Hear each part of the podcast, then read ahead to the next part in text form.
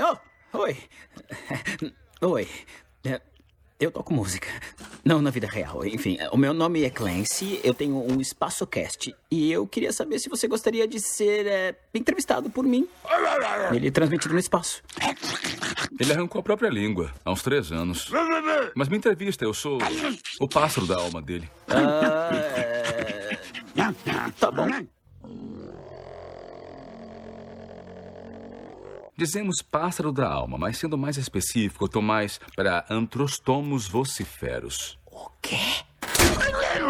Ora! Meu nome é Jason, muito prazer. O meu nome é Clancy.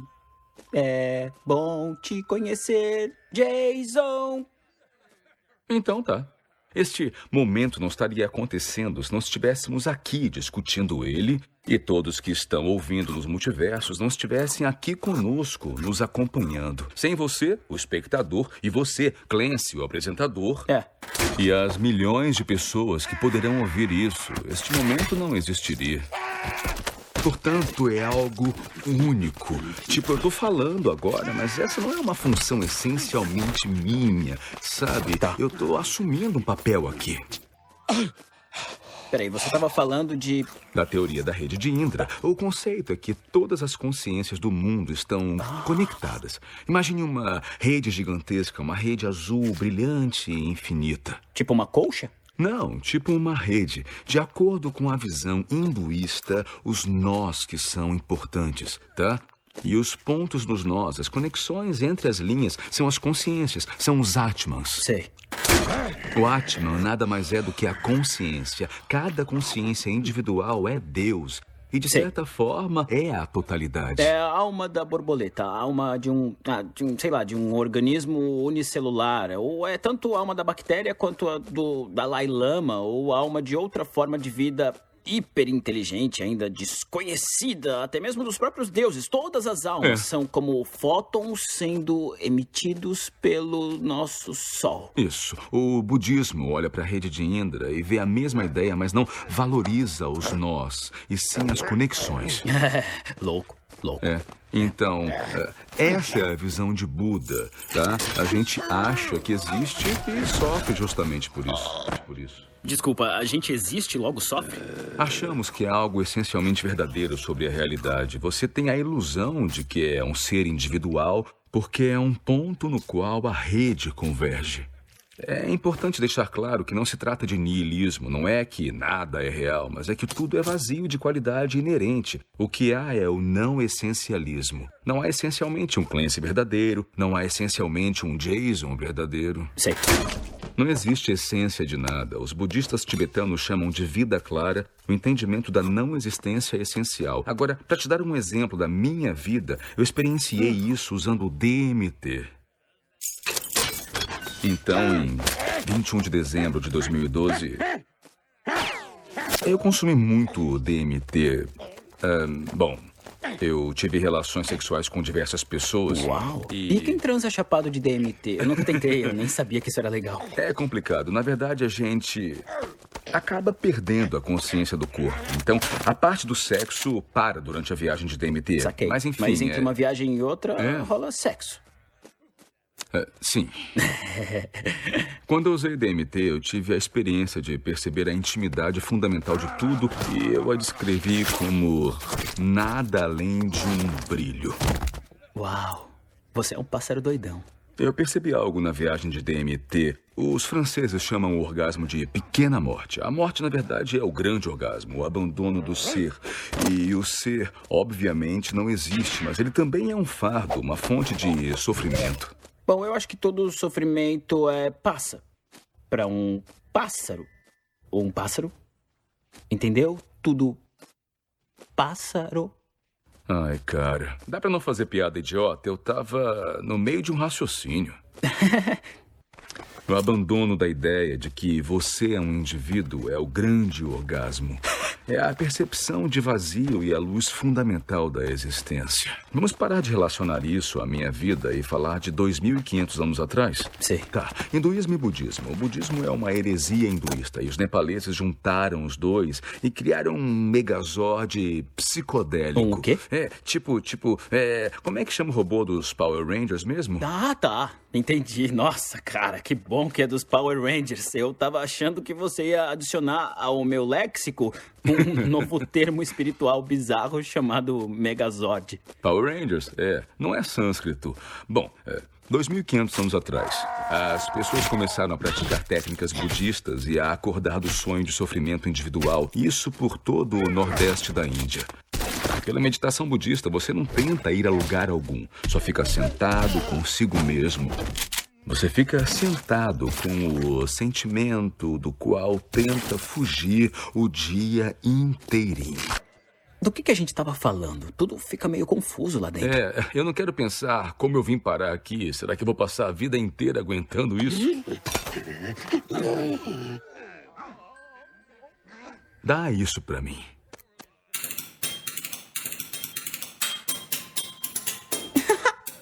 Na meditação budista, você foca no sentimento, até perceber que o sentimento muda de acordo com ele mesmo. E que a natureza fundamental de tudo é a mudança, que nada é permanente, é tudo vazio. E todo o seu sonho de vida, que você achava que era real, é apenas um sonho. Aí você acorda e diz: Ah, é, era só um sonho. E agora eu acordei. Esse é o primeiro giro do Dharma. Uau! Você é ótimo nisso. Eu comparo e associo essa ideia a uma, a uma experiência de realidade virtual que se estenda por bastante tempo. No caso, ela é tão longa que as pessoas se esquecem de que é uma realidade virtual e de repente uma parte dos jogadores começa a se dar conta disso. E aí eles começam a pensar: espera, espera aí, isso, isso é. Calma, espera aí. Eu, eu não sou o Kratos do God of War. É como se fôssemos anfíbios espirituais com amnésia e que, sei lá, surgem aqui.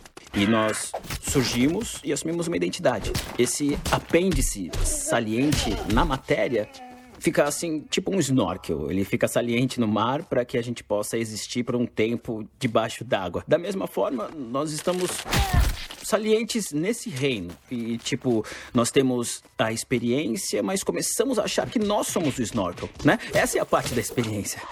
Você acha que é o snorkel. Se você pegar uma linguiça daquelas bem grandonas e cozinhar, e aí fizer um furo que passe por dentro dela, e ela vira tipo um snorkel, com o qual teoricamente dá pra nadar por aí. Puxando ar pela linguiça embutida.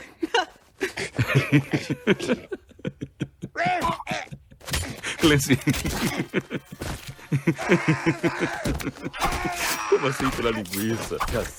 Seja qual for essa experiência, achamos que é real que somos de alguma forma essencialmente reais, o que é um erro de identidade, pelo menos da perspectiva budista. A partir dessa perspectiva, vamos considerar a prática espiritual. Qualquer prática espiritual que tenha um objetivo específico, tipo Vou me tornar mais espiritualizado, vou me tornar mais amoroso, vou Sim. fazer mudanças, estou ganhando pontos, estou mudando. Sim. Da perspectiva do budismo, isso é tipo Farmer XP no World of Warcraft. Puta merda, cara. né? Sai da frente da porra do analogia. computador. Acorda, cara. É só um jogo. A sua vida é grindar no World of Warcraft. Tá tentando uma prática espiritual e tentando ganhar XP pra um char que nem sequer existe. Você esqueceu que tá jogando, cara. Você tá desidratado, toma uma água. Você jogou essa merda de jogo por 20 horas seguidas, ao ponto de se esquecer de que é um jogo. E a gente quer continuar vivendo essa simulação. É como se a gente quisesse sempre repetir o que já aconteceu. Não é suficiente estarmos nesse corpo e nos identificarmos com esse personagem de jogo. O que o budismo está ressaltando é que estamos com óculos de realidade virtual, estamos num jogo e agora queremos pôr outros óculos de realidade virtual. E esses não vão ser os últimos, nós vamos querer pôr outros óculos por cima desses anteriores e depois mais outros e outros. Então estamos infinitamente é, adentrando adentrando, existe essa palavra? Estamos nos apoiando em matéria e é. tempo, infinitamente. E nos apoiamos em matéria e tempo porque tentamos desesperadamente evitar a retirada dos óculos de realidade virtual. Por que tentamos tão desesperadamente? Porque não queremos aquela sensação. Que sensação?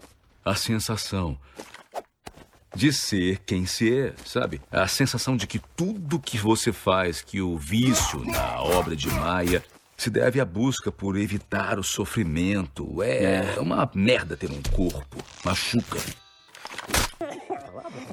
O fato de nada ser permanente provoca muito sofrimento, é. né?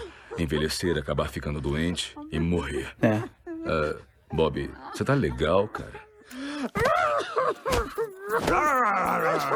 Vivemos num universo no qual o tempo existe. E, portanto, tudo se desintegrará e sumirá, e o sofrimento que isso gera é insuportável.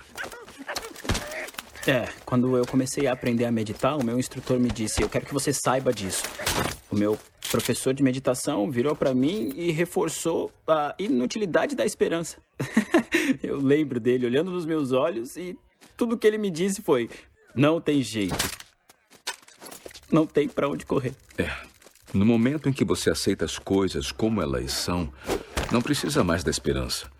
Porque percebe que você até está bem onde está. Eu tô numa fase da minha vida em que isso é um alívio. Porque eu passei por outras fases que mais pareciam com historinhas da Disney, com esquilinhos cantando sobre esperança. Oh!